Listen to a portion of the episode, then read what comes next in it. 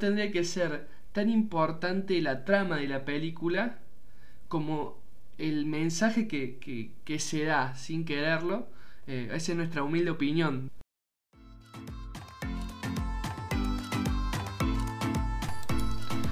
Muy buenas a todos, esto es nuestra humilde opinión. Yo soy Nicolás Páez. Y yo Josefina Páez.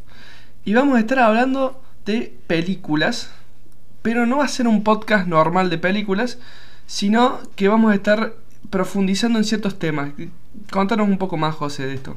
Vamos a estar haciendo la lectura de la película, lo que nos deja y, bueno, dando nuestra humilde opinión sobre eso. Justamente, para, para rememorar nuestro nombre, vamos, vamos a tratar de darle eh, nuestra humilde opinión del mensaje que, vemos dentro de, la película de que, la que vamos a estar hablando. Eh, ¿Qué película vamos a estar hablando para hacer el primer capítulo? Para empezar así bien fuerte. El primer capítulo va a ser sobre After, la película After. Eh, ¿Cómo nació la película? Bueno, esta película está basada en un libro de Anne Rin Todd que fue escrito desde Wattpad, que está basado en un fanfic de... Eh, para, contanos un poco qué, qué, qué es un, para un fanfic es eh, un libro basado, eh, o sea, hecho por una fan sobre alguien famoso, digamos. Bien. Eh, que es totalmente ficticio. Y en este caso, ¿a qué va el fanfic? Va, es sobre Harry Styles, el cantante. De One Direction, etc. De One Direction, claro. bueno, empezamos por el libro que fue desde Wattpad y después lo leyeron tanta gente y se hizo tan famoso que lo hicieron libro y bueno, y ahora sacaron la película en el 2019. Eh, discúlpame que te interrumpa. Eh, contá un poco, para los que no saben, qué es Wattpad eh, y cómo, más o menos cómo funciona. Wattpad es una aplicación que se puede bajar cualquiera en el celular, mm. que es para leer novelas y que no solamente es para leer novelas, sino que si uno quiere escribir y hacer una novela, lo, lo hace y es totalmente gratuito. Entonces, eh, hay una gran, es una gran plataforma que permite un ida y vuelta también. Bueno, buenísimo. Y por ahí te da la posibilidad de hacer un libro y como esta chica, no quiero saber los errores y todas esas cosas. si, fue, si fue hacia el tuntún. Eh, bueno, eh, hablemos un poco de la película entonces. Bueno, Daniel. Eh, After se estrena en el 2019. Y está protagonizada por eh, Hero Finns, que es el sobrino de Lord Voldemort. es el sobrino de Ralph Fiennes, eh, quien interpretó a Voldemort. Eh, Josephine Lanford, que es eh, Tess en la película. Carol es Selma Blair, que es una actriz que ha trabajado en, en películas como Hellboy. y bueno, contanos un poco la trama de la peli. Bueno, en sí, la película podemos decir que es un gran cliché. Mm. ¿Por qué? Porque eh, se trata del chico malo, el chico rebelde, que eh, enamora a la chica bien, a la chica eh, pura, y, y, bueno, a la chica estudiosa también, se podría decir. perfecto, sí. Eh, es como que este, este formato Hollywood lo ha querido repetir en 250 millones de películas, como Las 50 sobre Grey, como un montón de películas más que, que, busca esto, la, pureza contra mm, el, como la maldad. Claro, y también en la película lo podemos ver muy reflejado no solamente en la trama, sino también en los colores. Porque, por ejemplo, a ella la visten siempre de blanco y a él siempre de negro, también cayendo en un cliché de los colores, pero bueno, eh, lo está muy marcado, sobre todo los personajes que son entre comillas buenos, siempre están vestidos de blanco, y los personajes que son entre comillas malos, de negro, rojo, colores oscuros. Claro, porque acá la vemos a ella toda bien vestida y todo, todo puro con su blanco. Igualmente hay algo que, me gustaría destacar de todo esto, que en, parte de la película ella empieza como a transicionar un poco cuando empieza a, mm, a juntarse con él, cuando empieza a conocerlo un poco más y empieza a usar colores amarillos. Eh, los colores amarillos un poco que, que representan la energía y representan la alegría de la chica, entonces ahí vemos una transición de parte de ella que, está, está marcado con, eso, con ese color. Claro. Em, bueno, ¿qué, ¿qué es el tema por detrás de esto? Bueno, el tema, desde nuestra humilde opinión, volvemos a repetir, el tema que nosotros vimos y que nos parece importante destacar es las relaciones tóxicas. Porque empezando desde el punto de que ah, eh, es un fanfic y la relación entre la escritora y, el, y Harry Styles eh, es una relación bastante tóxica y voy a explicar por qué. Porque ella agarró y lo invitó a la premier a él de, de la película. Y él obviamente dijo que no porque estaba asustado. Claro, partamos de la base que ya hay una ahí hay un, desde el comienzo tenemos un tema de, decir, eh, bueno, es, una relación tóxica desde la fanática para con su fan, para, fan su, su modelo a seguir, que, que era Harry Styles, o sea, ya, ya empezamos con eso. Por ende, todo lo que deriva de eso podemos decir que va, va, a estar teñido medio por la toxicidad, ¿no? Aparte, aparte de que es bastante explícito el libro, y se muestra mucho el fanatismo, o sea, la fantasía que ella tenía con él, digamos. Eh, nosotros habíamos dicho que esto empezaba ya desde esta relación tóxica. Eh, ¿Qué otras relaciones tóxicas tenemos dentro de la película? Bueno, relación madre-hija, que, o sea, la hija quería que, que se, la, madre quería que su hija sea perfecta. Claro. Eh, también está el novio de ella al principio de la película, que también, o sea, decía como, le hacía mucho caso a la madre de ella y... Pero más allá de eso también, eh, o sea, yo lo veo como que él se amparaba un poco en, el discurso sobreprotector y cuadrado de la madre, pero era una forma de control de él hacia ella también, eh, vuelvo a decir, en mi humilde opinión.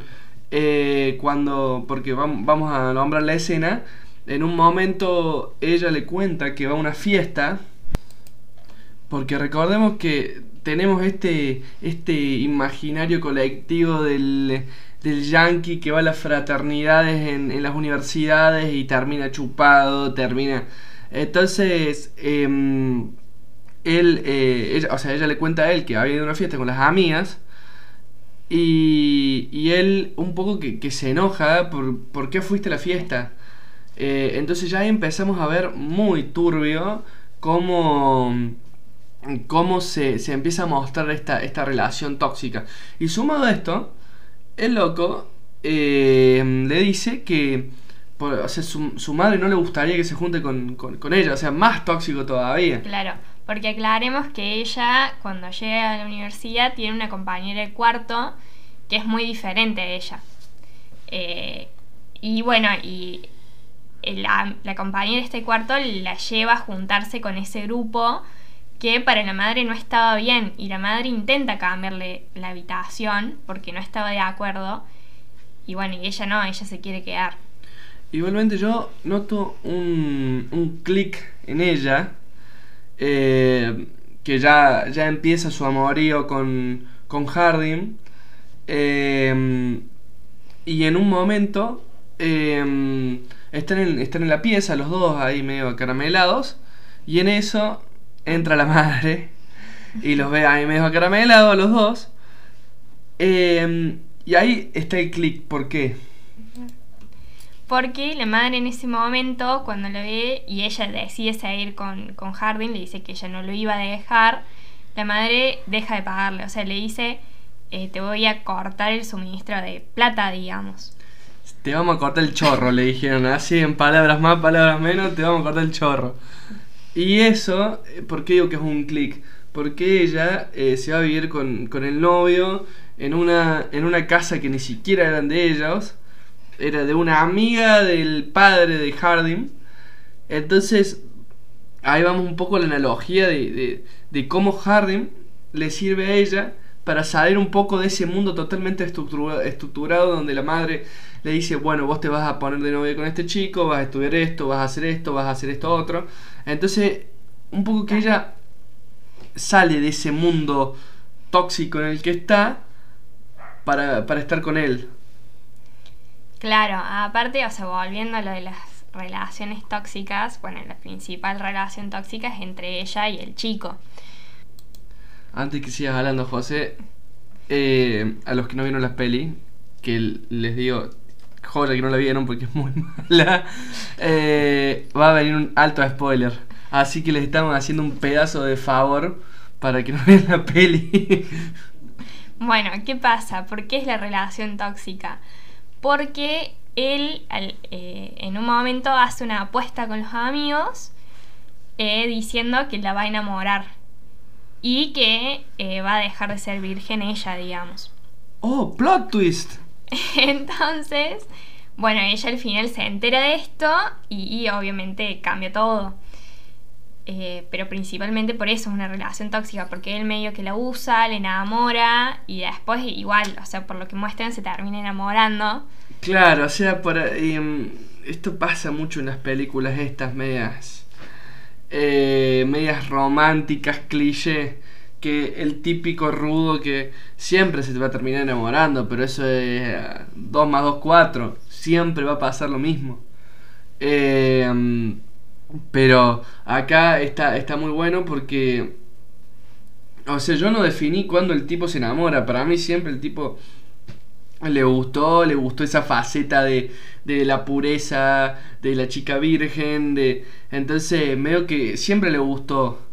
Em, por eso a mí me parece un poco, no sé si decir, agarrado los pelos, medio meterle un problema al pedo a la película. Porque vos al tipo, la primera vez que, la ve, que, lo ves con la chica, lo ves que le gusta. O sea, no, eh, no, es, que, no es que quiere hacerse ver. Entonces me parece que ese momento de la película es, como medio agarrado los pelos. Sí, tal cual. Aparte de que la película, bueno, obviamente repitiendo desde nuestra humilde opinión, eh, es bastante lenta para lo corta que es, porque dura una hora cuarenta. Sí. Eh, y, y da muchas vueltas sobre el mismo tema y te muestran como toda la relación perfecta, entre comillas, de ellos dos, que al final o sea, supuestamente termina siendo mentira.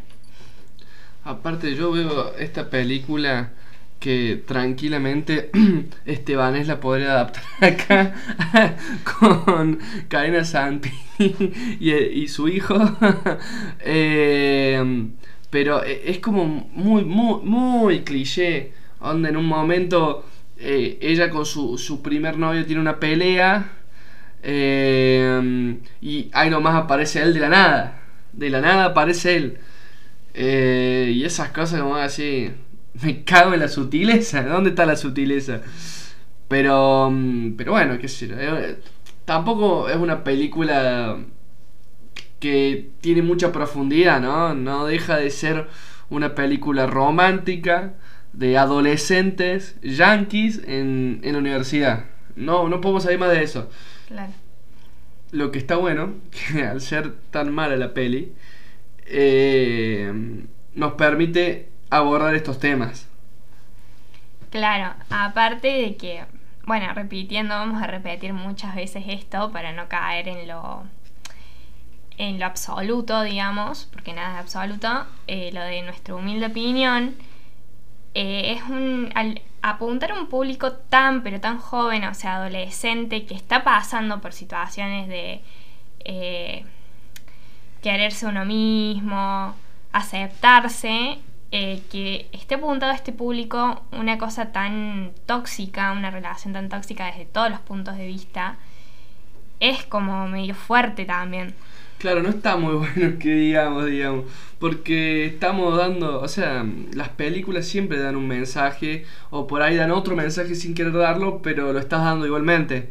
Entonces, habría que ver bien de replantearse. Lo peor es que vos decís, bueno, hay una sola película, no, hay una más y va a haber una más, ¿o no? Claro, no sé cuántos son, creo que son cuatro libros, más el libro que está contado desde el punto de vista de él. Eh, entonces probablemente van a hacer películas para todo. Pero eh, bueno, la, eh, la segunda también es un poco más dinámica igual la película, pero sigue cayendo en esa relación. tóxica. Alerta de recontra spoiler. Es la versión adolescente de las 50 sombras de Grey. Puro sexo, sexo, sexo, sexo, sexo y más Claro. sexo. Esa es la segunda. Y después tenemos, o sea, podemos dar bastantes ejemplos de estas de estas películas que muestran así como relaciones tóxicas, que son, bueno, 365 días, que empezando porque él la secuestra a ella, o sea, para que se enamore de él, ya de partiendo de ahí. Bueno, y las 50 sombras, también súper, hiper, requete recontra tóxico, rebuscado, enfermo también desde un punto de vista. Eh, y las películas de Netflix que sacó Netflix también se pueden poner en ejemplo. Por ejemplo, de Kissing Booth, el stand de los besos, eh, también es un ejemplo. de- Eh, The Kissing Book está en Netflix, vos lo acabas de decir. Por ende, esto tiene una llegada recontra masiva. Pero, ¿qué pasa? Es muy, es muy similar a, mm, a After, ¿no? Son los chicos chicos que están en la prepa.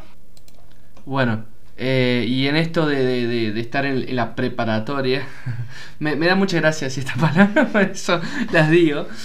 Eh, empiezan a experimentar el amor y, y- y bueno, y acá en, en el caso de, de- el stand de los besos, ella se enamora del, obviamente, del chico malo, del, del hermano de su mejor amigo, y, y bueno, y, y es toda esta relación tóxica de, oh no, eh, no voy a dejar que ella esté con más chicos, no, Claro, aparte de que en esa película podemos hablar de la, relación de la relación tóxica de amistad, también.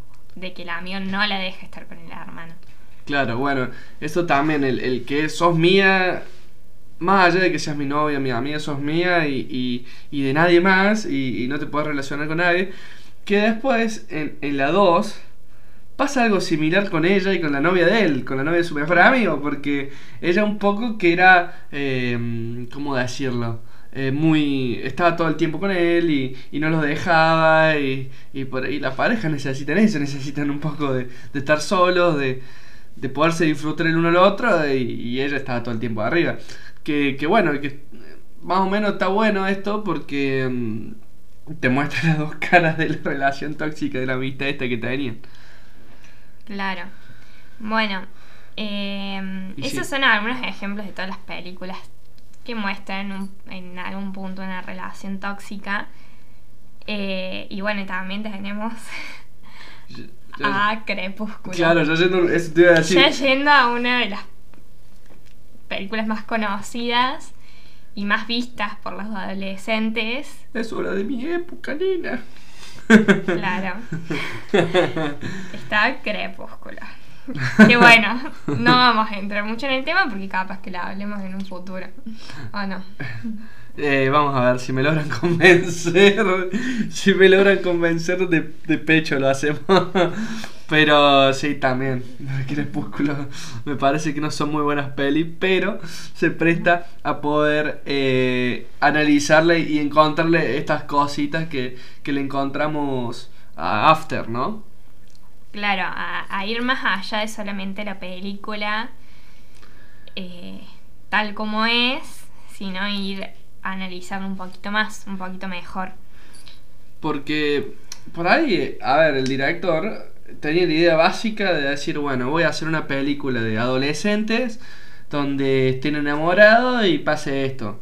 Por ahí no, no, no buscaba dar este discurso de, che, acá hay una relación tóxica o acá pasa esto. Claro, claramente no apuntaba a eso. Esta es una de las tantas películas cliché que hicieron y que siguieron por un libro, que se basó en un libro.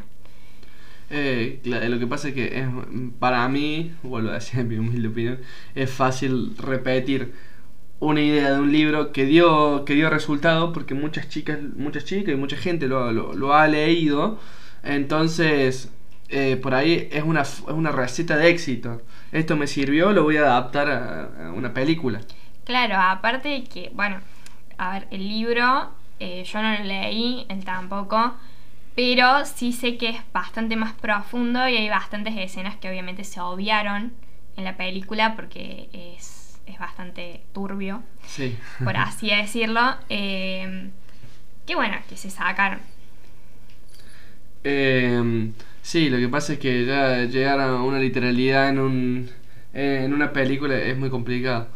Pero pero gracias a Dios que nos, nos han sacado esas esas escenas.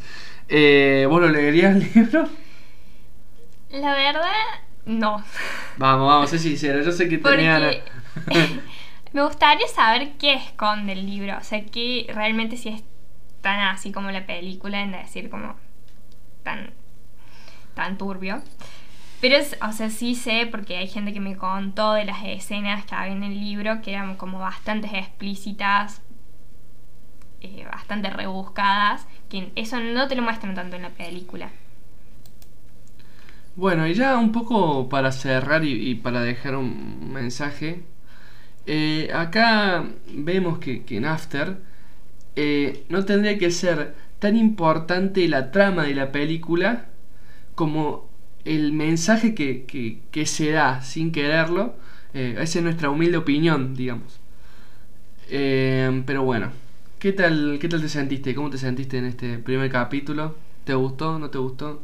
Bien, sí, me gusta, me parece interesante esto de buscarle como una, una vuelta de rosca a las películas, pero siempre, como recalcamos, como repetimos en todo el podcast, desde nuestra humilde opinión. Claro, porque vos dijiste algo, eh, no caer en, lo absoluto, porque no, no somos dueños de la verdad y no lo, no lo vamos a hacer. No tenemos un, un título para decir, sí, yo sé de este tema. sé- Simplemente somos, podríamos decir, dos aficionados a las películas, que nos gusta hablar de películas y nosotros le encontramos esta vueltita de rosca. Así que bueno. Bueno, un poco para ir terminando con este hermoso capítulo y para darle información útil a nuestra audiencia, así puede escuchar este pedazo de película. José, decime dónde lo pueden ver. Bueno, la pueden ver en la película en Amazon Prime y si bueno, si no tienen Amazon Prime la pueden ver también por Cuevana, la vieja confiable. Te, te hago, te hago una, una pregunta, ¿la recomendamos o no? No, yo no la recomiendo, no sé vos. Eh, bueno, y ya eh, también para tirar una información de servicio, eh, ¿por dónde nos pueden seguir? Nos pueden seguir en nuestro Instagram que es NHO Podcast. Y bueno, siempre nos ayudan con un like. Por eso, bueno, vayan, síganos si quieren, obviamente. Y pídanos pelis, pídanos cosas que podemos hacer. Eh, somos muy abiertos a eso, así que sin ningún problema vamos a hacer sus sugerencias y, y vamos a tratar de hacer de que, que- que estén contentos. Bueno, yo soy Josefina Páez. Yo soy Nicolás Páez y esto fue nuestra humilde opinión.